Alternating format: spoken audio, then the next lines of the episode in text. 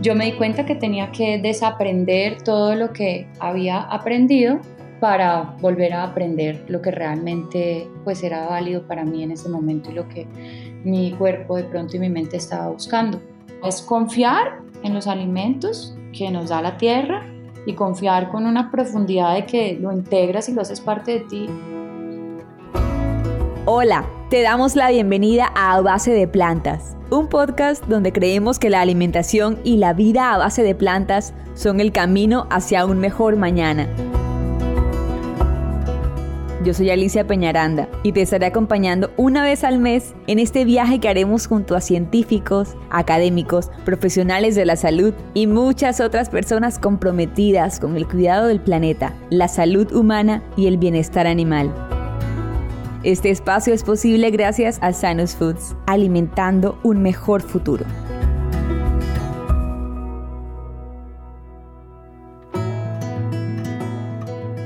Bienvenidos a un episodio más de A Base de Plantas. Este podcast a base de plantas 100% en el que vamos descubriendo este nuevo mundo que para algunos es tendencia y para otros es el inicio de una nueva vida a base de plantas, cambiando la alimentación, el estilo de vida. Y para eso, en estos episodios, conocemos la historia, el camino, el recorrido de muchas personas que nos inspiran, nos ofrecen conocimiento, nos comparten nuevas perspectivas y hoy para eso vamos a estar con Camila Barreneche. Como siempre en este podcast le damos la oportunidad a nuestro invitado de que se presente. Nosotros de Camila Barreneche sabemos que es una creadora de espacios y experiencias, es máster en alimentación a base de plantas, además es modelo, es empresaria y es chef nos cuenta a través de sus cuentas en redes sociales recetas, caminos, ideas, pero hoy vamos a conversar con ellas sobre esto y sobre más cosas que iremos descubriendo. Bienvenida Camila. Gracias Alicia, gracias, es un placer estar acá contigo. Para nosotros también poder escucharte hoy y sobre todo, bueno, que nos cuentes tú quién eres, quién es Camila Bareneche, cómo te describes y cómo te quieres presentar a todas las personas que nos están escuchando. Camila, bueno, aquí persona apasionada con la vida, con la alimentación, con las cosas bien hechas, con la verdad, un poco cuadriculada a la hora de hacer las cosas y perfeccionista, pero estoy trabajando en eso. y no, nada, apasionada, me gusta, me encanta la velocidad. Soy piloto también, soy piloto de Piper P28, corrí rallies. Si te digo todo lo que he hecho en mi vida, es como si hubiera vivido muchas vidas en esta. Una persona versátil. Lo notamos, lo notamos. y así, así también, pues las personas que te conocen y que te siguen lo, lo han visto. Pero hoy es un día sobre todo para hablar tu vida a base de plantas, cómo llegaste a este camino, qué le ha aportado a tu vida y qué tienes para decirles a los que están empezando, a los que lo desconocen completamente, a los que tienen inquietudes. Bueno, no, que esto es un camino en el que no, yo no, no, no, me arrepiento en absoluto, digamos, no, mi cuerpo me lo agradece cada día que pasa, mi cuerpo, mi mente, mi espíritu, todo. Para mí no fue nada difícil, hay gente que de pronto le ha costado un poco más, entonces soy apasionada con el tema de las plantas, tanto que cambié mi gastronomía por... Eh, mi gastronomía básica, que yo empecé gastronomía en Estados Unidos, una gastronomía internacional, donde todas las salsas son a base pues, de mantequilla, tenía mucha influencia en la comida pues, italiana, eh, francesa, y ese fue mi primer acercamiento a una cocina por primera vez. Después de que mi papá falleció de cáncer hace seis años, yo me di cuenta que tenía que desaprender todo lo que había aprendido para volver a aprender lo que realmente pues era válido para mí en ese momento y lo que mi cuerpo de pronto y mi mente estaba buscando. Estudié, primero fui orgánica, entonces comía en mi casa todo lo que entraba era orgánico, pollo orgánico y empecé a estudiar como los químicos que tenían los alimentos. Y así mismo empecé un camino muy corto, creo que en poco menos de un año, y un día dije, no, no, seguí estudiando. Cuando yo pues soy una persona que siento que la información y el conocimiento es lo que hace que nosotros cambiemos como personas. Si no hay un conocimiento, pues no, no podemos hacer cambios tan fácilmente. y a la medida que fui estudiando como el tema más de salud, yo me conecté mucho con el tema de salud y empecé a estudiar el cáncer y el por qué y todo. Un día estaba en un restaurante y ya pedí una carne y era como, uy, pucha, ¿qué es? además que eran como 300 gramos y yo vi esa carne y yo, ¿a qué horas como, o sea, cómo me puedo comer todo? No, le di un mordisco y chao, no fui capaz. Y ya, de ahí en adelante, duré tres meses siendo vegetariana, o sea, todavía consumía lácteos y a los tres meses ya decidí dejar todos los lácteos, pero a partir de la información y el conocimiento que había adquirido. Eso fue lo que hizo mucho más fácil mi proceso de hacer pues como esta transición. Recojo eso que mencionas de la información y el conocimiento, porque efectivamente cuando uno cambia sus hábitos o cuando empieza a leer tendencias que empiezan a ser cada vez más masivas, se llena de mucha información. Entonces, datos, fuentes, eh, lee por aquí, ve un documental, alguien le comenta, información. Pero conocimiento es cuando ya uno va organizando todas estas fuentes y va acudiendo a, digamos, a, al origen serio, científico de la información. Y eso es lo que me imagino que aprendiste en, haciendo tu máster en alimentación a base de plantas. Y hacia allá mi pregunta. Cuéntanos ¿Qué diferencia fuiste encontrando entre lo que se dice en la calle de la alimentación a base de plantas, con los mitos incluidos, y lo que empezaste a aprender ya pues en una institución, de la mano de personas expertas y sobre todo estudiando nutrición? ¿Qué diferencias ves en lo que se dice en la calle y lo que se dice de pronto en la institución, en la academia, sobre alimentación a base de plantas? Yo, mejor dicho, partiría de esa información que uno eh, recibe en dos. Las personas que han estudiado que tienen un conocimiento o que tienen una experiencia a partir de una experiencia en, no, es que yo fui vegetariano seis meses, un año, cinco años, y la gente que no tiene ni idea de absolutamente nada y solamente va por el mundo diciendo que si no comemos carne nos morimos o que necesitamos carne porque los niños están en crecimiento.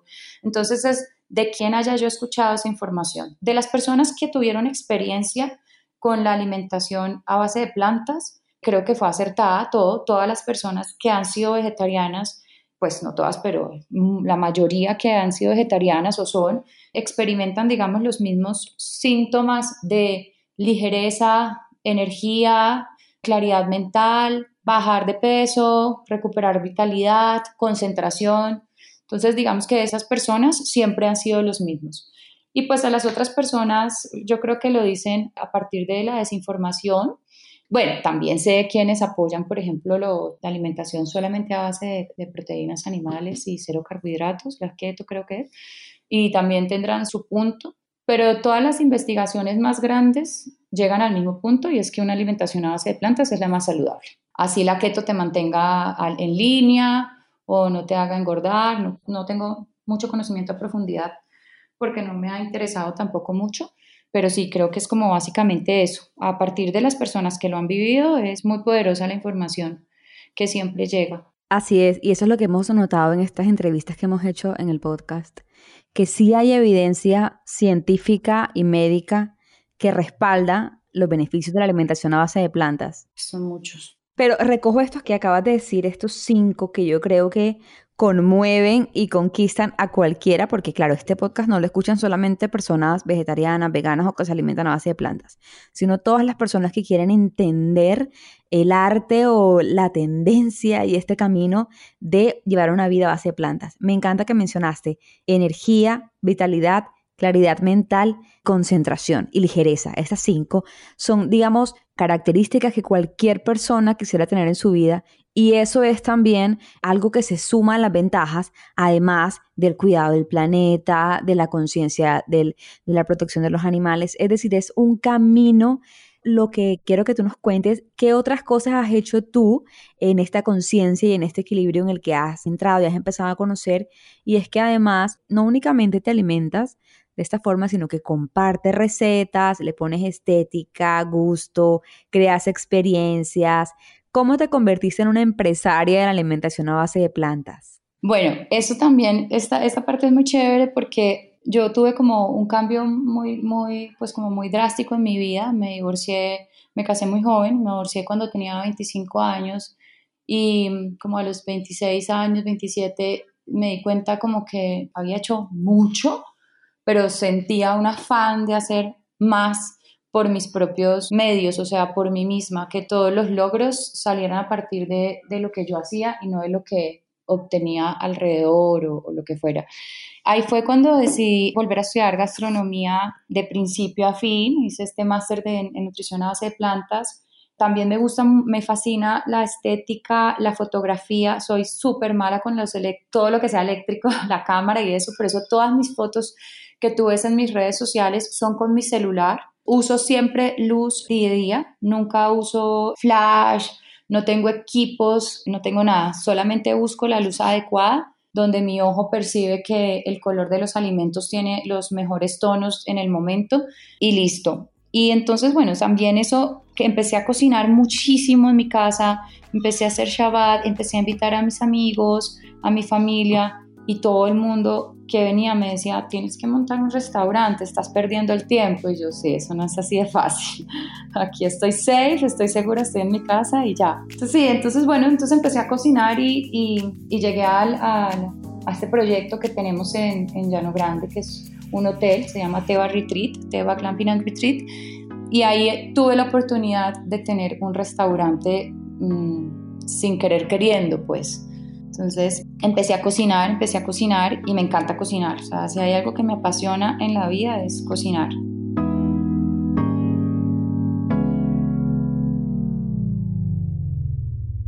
Camila, pero junto a la cocina, esa propuesta que haces tan interesante de la forma en la que tú haces fotografía y es una forma muy artesanal y muy natural.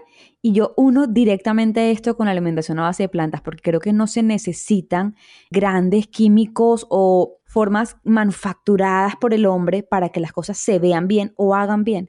Tú dices que tú recoges la luz natural de los alimentos y así los transmites. Entonces yo ligo mucho a esto porque no se necesita lo que siempre nos han dicho para que se vea bien, en la comida o en la fotografía, igual hace bien y se ve bien. ¿Cómo haces tú para unir todas tus pasiones en un mismo propósito? Bueno, en este momento todo se me unió en Teba, porque aquí, este es un hotel donde tengo una hectárea de jardines, entonces hice un concepto en jardines, sembré flores comestibles, flores para polinizadoras, estoy volviendo a sembrar con árboles nativos toda la tierra y esa conexión con la naturaleza, tengo una huerta de 250 metros, que es una huerta de exhibición para todos los que vengan y no conozcan de dónde sale una zanahoria, porque a muchos nos pasa en algún momento, ah, pero ¿cómo así? Eso es un tomate, wow.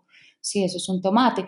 Entonces, tengo esta huerta y eso me ha hecho conectar mucho más como con lo que somos y con los alimentos, porque cuando estamos de pronto en las ciudades tan grandes, que me pasaba a mí, vivía en Bogotá, me regalaban una, una matica de pimentón y yo es que, uy, pues pucha, que encarte. A los tres días se me moría. Yo no sabía si tenía que echarle agua, si las hojas me estaban pidiendo, no, o sea, no tenía ni idea de nada. Entonces esa conexión con la tierra ha hecho encontrar mucho mi camino y en la gastronomía mucho más. Ahora ya he definido una carta, por ejemplo, en este restaurante me estoy apasionando mucho por la comida para compartir, que es lo que yo hago, como ese tipo de home cooking, que es comida de casa, comida casera, comida mediterránea de Medio Oriente, que es también mi fuerte y mi pasión. Todo lo que es sabores exuberantes, vibrantes, colores vibrantes, todo esto, ah, o sea, inyectarle como esta magia de la comida del Medio Oriente a los platos todos a base de plantas todo eso como que se ha juntado para inspirarme y poder encontrar como el camino mío gastronómicamente. Claro, que me imagino que es único porque esta variedad también de plantas, de semillas, lo que nos permite es construir una forma de alimentación única. Pero me encantaría conocer, bueno, ya, ya nos has dado pistas de lo que te gusta preparar y de la carta que tienes en el hotel, pero ¿qué es lo que más te gusta comer? Lentejas.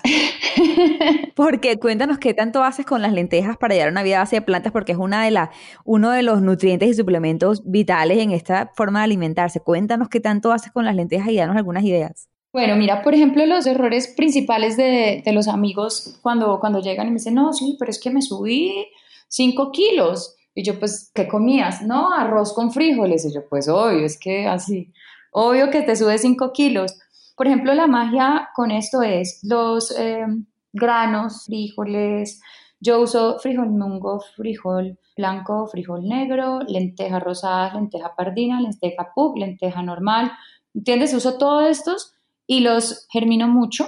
Y también trato de que si me como un plato grande, por ejemplo, de garbanzos, pues no me lo como con arroz. En mi vida diaria, si voy a un restaurante o me quiero dar como un, pues, o sea, lo normal, pues listo, está bien, qué rico un arroz basmati. Pero trato de, no mezclar los carbohidratos con las legumbres, porque las legumbres son mi fuente principal de proteína, pero mi fuente principal de proteína también tiene carbohidrato. No es como una pechuga de pollo que es eh, proteína, o sea, no tiene carbohidrato. Entonces, cuando ya tienes como estos tips, digamos, de no mezclar esos alimentos principales con carbohidratos, ahí no te vas a subir de peso, a no ser pues de que estés comiendo fritos y otras cosas mucho más, pues que cualquiera se va a subir de peso. Y mm, yo me apoyo mucho en las, sin enfocarme en la proteína, pues así como principal, pues componente de mi, de mi alimentación. Sí me fascinan las lentejas, las mezclo con mm, mucha espinaca, leche de coco, curry. A mí no me puede faltar el comino, el curry, la cúrcuma. Confío también en los alimentos que me como, que ese es otro error que también cometemos. Si nos estamos comiendo una ensalada, estamos pensando, no, pero esto no me va a alimentar nada, no, pero esto no, no pero esto, ¿qué? Eso, eso es agua. No, es confiar en los alimentos que nos da la tierra y confiar con una profundidad de que lo integras y lo haces parte de ti y yo pues en estos cinco años de, veganismo y vegetarianismo nunca me he enfermado, no, ni, o sea, ni una gripa. Yo no recuerdo pues de haber tenido una gripa. Muy revelador eso. Y esa idea que nos propones de confiar en los alimentos que nos da la tierra, creo que hay que enmarcarla o subrayarla con color rosado, como me encanta a mí, porque es que de verdad que integra uno la tierra, que al final es de donde venimos y lo que nos ofrece todo lo que necesitamos para estar bien y para poder sobrevivir, pero haciéndolo desde la confianza y desde la naturalidad. Porque ahí vamos rompiendo esos mitos de lo que acabas de mencionar, con vegetarianos solo puede comer carne, papa, y, arroz, que no hay otras opciones, o que si no solamente comemos lechuga todo el día con cebolla y tomate, porque también eso sucede que mientras uno no entra, desconoce tanta variedad que hay. Por ejemplo, tú acabas de nombrar como cinco tipos de lentejas, que una persona que no se alimenta así, pues no tiene ni idea ni la información porque no se ha acercado, no se ha vuelto curioso, pero entonces me encanta porque nos estás abriendo cada vez más el abanico de posibilidades. Pero entonces, tú que sabes de nutrición, ¿qué otros tips nos das? Por ejemplo, este de no mezclar carbohidratos con legumbres me parece muy importante. ¿Qué otro en esa línea puedes contarles a los oyentes? A mí me gusta mucho la germinación, me fascina germinar, por ejemplo. ¿Cómo lo haces? El Cuéntanos cómo es el, el mismo que venden, el de las raíces chinas que encontramos en cualquier restaurante o, o, en el supermercado. Y esto es súper fácil de hacer. Por ejemplo, hoy en día veo germinados de, de lentejas en el supermercado. Y yo digo, no puede ser que un germinado de lentejas esté en un super. O sea, esto es una cosa que es tan fácil de hacer, que no tiene ciencia y está metido en un plástico. Además que el germinado es, lo hiciste y te lo comiste, no cuando pasas cinco días en un stand. Entonces, es remojar lo que vayas a germinar, puede ser cualquier tipo de lentejas, excepto la rosada, la rosada no germina. Que sepas pues que es, por ejemplo, lentejas o el frijolito mungo, hasta los garbanzos, pero normalmente lo que yo más germino son lentejas y, y frijolito mungo. Se remojan por 8 horas en agua, le cambias el agua, le retiras el agua y lo puedes poner o en una malla donde se hace leches vegetales o en un colador si no tienes la malla. Entonces lo pones en un colador y con un trapito encima para que no vaya a venir ninguna mosca o algo y lo mojas, esas mismas lentejitas o frijolitos, los pasas sobre, la, sobre agua, les, les pones agua dos veces al día y ellos van creciendo. Yo creo que ese experimento nos lo enseñaron a nosotros, a todos en, ahí en Kinder. Sí. El es, creciendo. Eh, es exactamente eso. Pero, pero de una manera consciente y para alimentarnos y no para una nota. No, exacto, no por experimento, pero es básicamente es ese principio. Entonces, eso es la germinación. Cuando, cuando empieza a salir, entonces hay unas tablas que tú pones en, en Google, las tablas de germinación, y te salen unas tablas divinas y te dicen el frijol mungo tanto, tal es la semilla tal, la todo, lo que germina, lo que no germina. Yo, por ejemplo, hago ceviche, pico mango, cuadritos de mango maduro, eh, un poquito de leche de coco, cilantro, pimentón, cebolla roja y le echo los, las lentejas germinadas. Lo dejo marinar limón nada, 10 minutos y es la cosa más deliciosa del mundo. Puedes tener una media mañana, lo que sea que se te ocurra. Es como un ceviche o como una entrada. Eso, por ejemplo, es delicioso. La lenteja multiplica como no sé cuántas veces su vitamina C cuando está en ese punto de germinación. Tú sabes que la vitamina C es súper importante, aparte de que es la que nos ayuda a las arruguitas. No, que nota, que nota esa receta. Yo creo que ya será mi, mi snack de mañana, me encanta. bueno, tienes que esperar cuatro días a que te germinen, ¿no? Ah, sí, es, es cierto. Entonces, tú, pero por ejemplo, en tu vida diaria también se vuelve un plan, ¿no? Germinar, es decir, esa relación con la comida es distinta a voy a sacar lo primero que encuentre, sino que se va y ahí es donde viene esa llamada conciencia de la relación con los alimentos. Claro, claro, que es como esa conexión que tienes con los alimentos. O sea, es como qué voy a comer hoy, qué necesita mi cuerpo. Hace mucho no como remolacha o frutos rojos, creo que mañana voy a comer frutos rojos. Si me entiendes, es pensar miércoles, hace cuánto no como un brócoli, el brócoli me hace mucha falta. Y es también simplificar, o sea, simplificar, no tenemos que llegar a la casa, sacar 500 ingredientes para hacer una receta, no. Yo cojo una quinoa que quede bien rica, sencilla, un, un brócoli, me encanta hacerlo en el tambor, eh, un poquito de aceite de oliva con muchas almendras y eso es una cena para mí. O sea, por ejemplo, esa es la cena mía de esta noche. Y estoy con todos mis alimentos completos, no estoy subiendo mucho el carbohidrato, tampoco estoy subiendo exageradamente las grasas, que es como es el balance de, de estos pues nutrientes.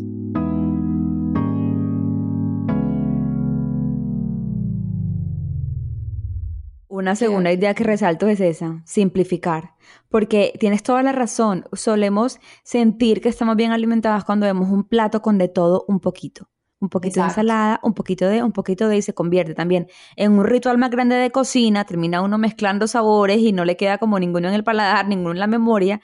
En cambio, cuando creamos como ese acercamiento en buena cantidad, buena porción de uno o dos ingredientes, creamos una conexión diferente con los alimentos. Qué bonito eso, qué buena invitación. Sí, es eso, es simplificar. Pocos ingredientes, por ejemplo, en el máster eh, que te hablé, ahí ella hace mucho énfasis y, explica el purismo. El purismo no lo sigo yo, porque pues en mi gastronomía principalmente no está el purismo, pero yo lo aplico en mi vida. O sea, ¿Qué es el purismo en la gastronomía? Es la alimentación, tratar de que sea lo más natural, tratar de que nada esté en paquete, o sea, tratar no, nada está en paquete, nada viene en una lata, nada viene en un paquete, o sea, todo lo creas tú a partir pues de los elementos que te da la tierra y no mezclar más de tres ingredientes. Entonces, en un plato, si yo tengo, por ejemplo, esta noche brócoli, aceite de oliva, quinoa y almendras, eso es súper purista, o sea, eso es un plato...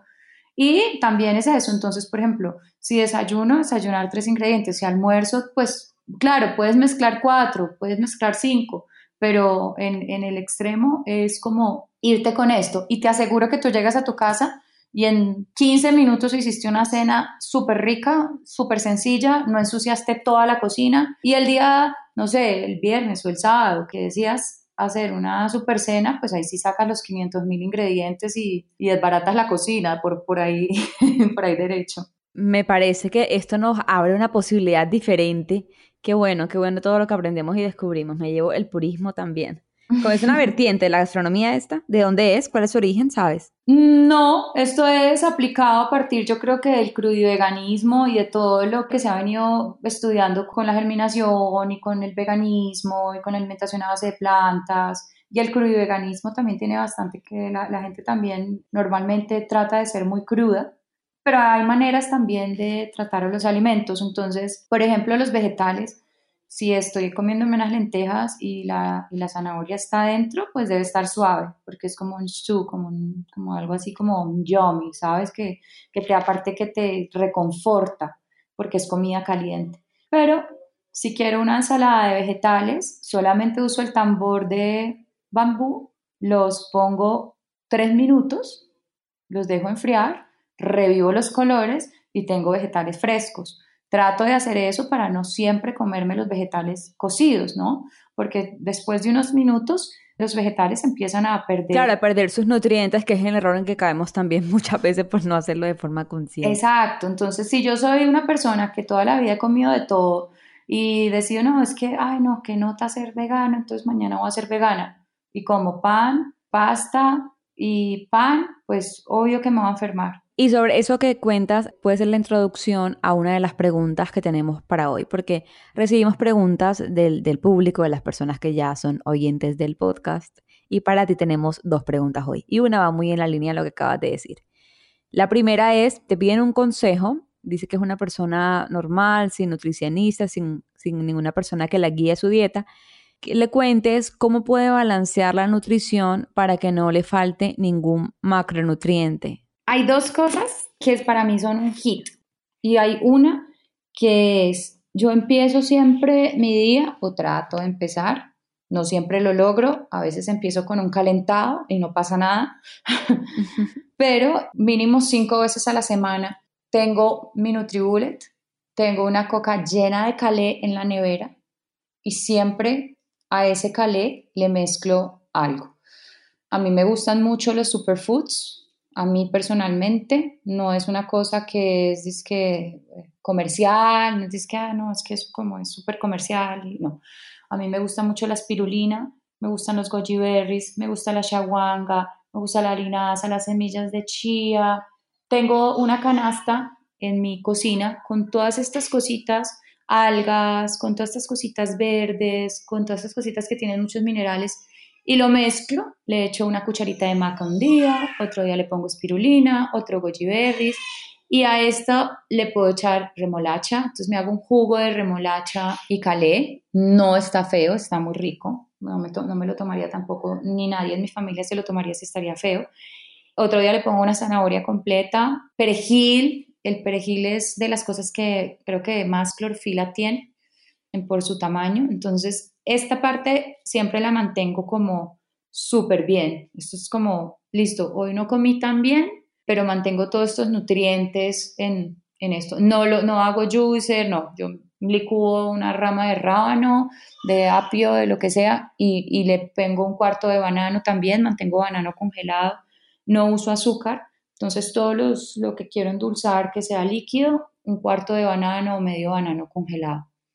Y el arco iris siempre mantener en tu plato muchos colores para los vegetales. Entonces, no es que solamente soy vegetariana, entonces no es que me encanta la zanahoria y solo como zanahoria. No, cuando somos vegetarianos o nos alimentamos a base de plantas, tenemos que hacer la labor de encontrar de qué manera nos gustan la, o la cocción o la preparación de todos los alimentos que tengan diferentes colores, porque por cada color tenemos nutrición diferente. O sea, por ejemplo, las naranjas tienen beta caroteno, tienen otras cosas que me favorecen, los morados tienen otras vitaminas, el verde tiene, es lleno de, de vitamina C, por ejemplo, un brócoli tiene más vitamina C que la naranja. Y nosotros cuando estamos con todos, no, que tome juguito de naranja, no, ¿cómo hace un brócoli? Pues si se va a tomar un jugo de naranja, ¿cómo hace un brócoli? que tiene más vitamina C o germil de lentejas. Entonces es eso, es mantener un, un arco iris gigante de colores en tu plato, o por lo menos en tu semana o en tu día, y a mí me gusta mucho el batido de Calais. Me encanta. Me parece súper súper chévere. Por cada color nutrición también está otra frase de tweet. Súper chévere. Tienes toda la razón.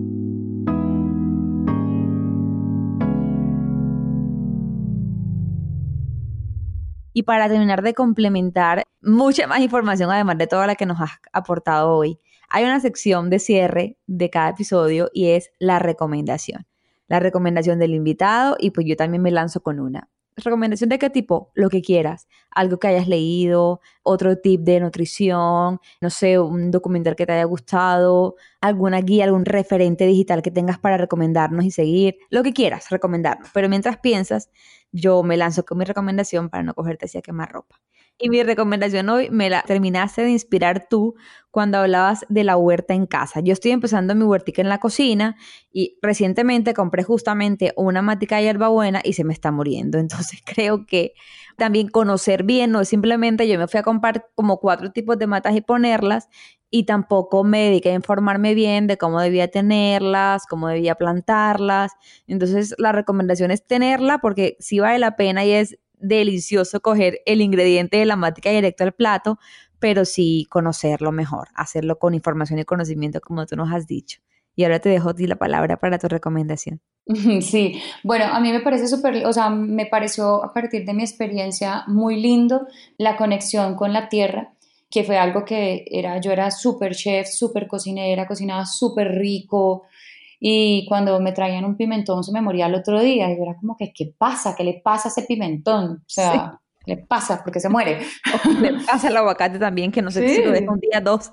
Sí, exacto. Entonces es un poquito como conectarnos más con nuestros alimentos y claro, en una materia es súper complicado, pero el que tenga un pedacito de tierra o el que sus papás tengan una finquita o sus tíos siembren cilantro y miren cómo crece, como ver un poquito, o bueno, las aromáticas sí son fáciles en apartamentos, pero esa parte como que me parece súper chévere y súper importante y ahí reconocemos la magia realmente de estos alimentos. Es traigo una semilla que no es transgénica, que ojalá sea una semilla, semillas ancestrales, que es con lo que yo trabajo también, y veo, son tres meses de esa zanahoria estar bajo tierra y tú pasan tres meses, pasan muchas cosas, y a los tres meses sacas una zanahoria.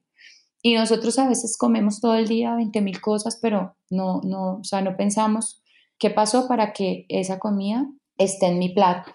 Esa es una primera recomendación. Otra es educarse, leer, educarse, leer, leer, leer, leer, leer, leer. No dejarse, como dicen por ahí, meter los dedos en la boca. En la persona que a veces diga, no, es que no, pero pues dime con qué fondo lo dices tú o cuál es tu investigación. O sea, indagar más a esas personas que siempre nos dicen que no.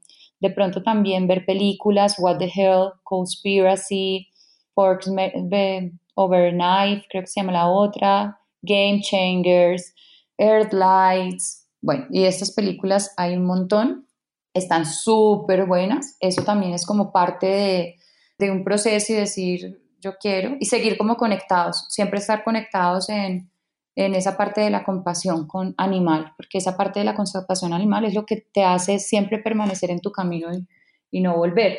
¿sabes? Porque hay gente, bueno. Claro, para que sea de verdad sostenible el proceso, llenarse de información, porque si no son como unas puntaditas hacia el aire. Total, hay un libro que yo recomiendo mucho, me encanta, y siento que el mundo del, de la alimentación a base de plantas se parte en dos.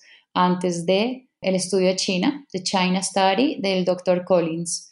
Muy buen libro, un libro muy fácil de leer él cuenta una historia súper chévere de cómo él cuando se dio cuenta que los lácteos y que la carne no estaban alimentando en un proyecto que él hizo en África a los niños, o sea, que no, que no era la manera más eh, apropiada de, nutrirlos, mm, tuvo muchos problemas que hasta lo destituyeron de la universidad en la que trabajaba, hoy en día lo volvieron a, a instituir y esa historia es, es verídica y es muy interesante y ver cómo nos manejan, digamos, las empresas alimenticias muy grandes, las empresas lácteas, que tienen otros intereses más allá de alimentar a la población, son intereses económicos.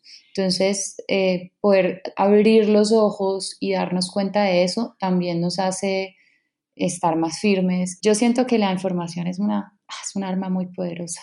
Claro, y la desinformación también es un peligro, porque hacernos las cosas porque la vio, porque toda la vida lo hizo igual, sin ningún tipo de argumento o razones, también pues no, nos van llevando al camino de ignorancia que permite todo tipo de males, de males alternos. Sí, claro, yo, yo el consejo que siempre doy al finalizar las entrevistas es estudien. Mi papá decía, estudia y no serás cuando crecido el juguete vil de las pasiones y estudia, investiga con profundidad, lee. Y lo que te diga tu corazón y tu cuerpo, si tu cuerpo te dijo que, y tu corazón te dice que comer carne o comer, no sé, papitas es la solución, pues no sé, pero yo creo que a, partir del, conocimiento del estudio uno se transforma. Claro, toma decisiones con criterio, que al final es lo que... Lo y hay una transformación importante. Sí. Se nota, Camila, lo que has estudiado, tu conocimiento, tu pasión, eh, también la comprensión que tienes de cada paso que das. Entonces nos has inspirado muchísimo.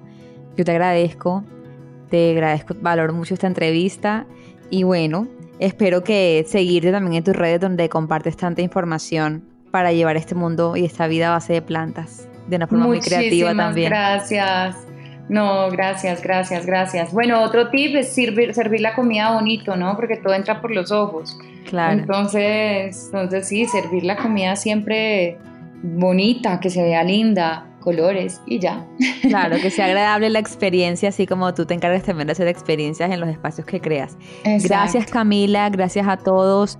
Para ti y para todos una feliz vida a base de plantas. Gracias Alicia, gracias al equipo, un abrazo muy grande y un placer de nuevo estar con ustedes. Igualmente Camila. Eso ha sido todo por hoy. Este podcast fue traído a ustedes gracias a Sanus Foods. Síguenos en Instagram como arroba Sanus Foods. Si te gustó el contenido, por favor comparte este podcast para que la comunidad a base de plantas siga creciendo. Estamos cambiando al mundo un pequeño paso a la vez.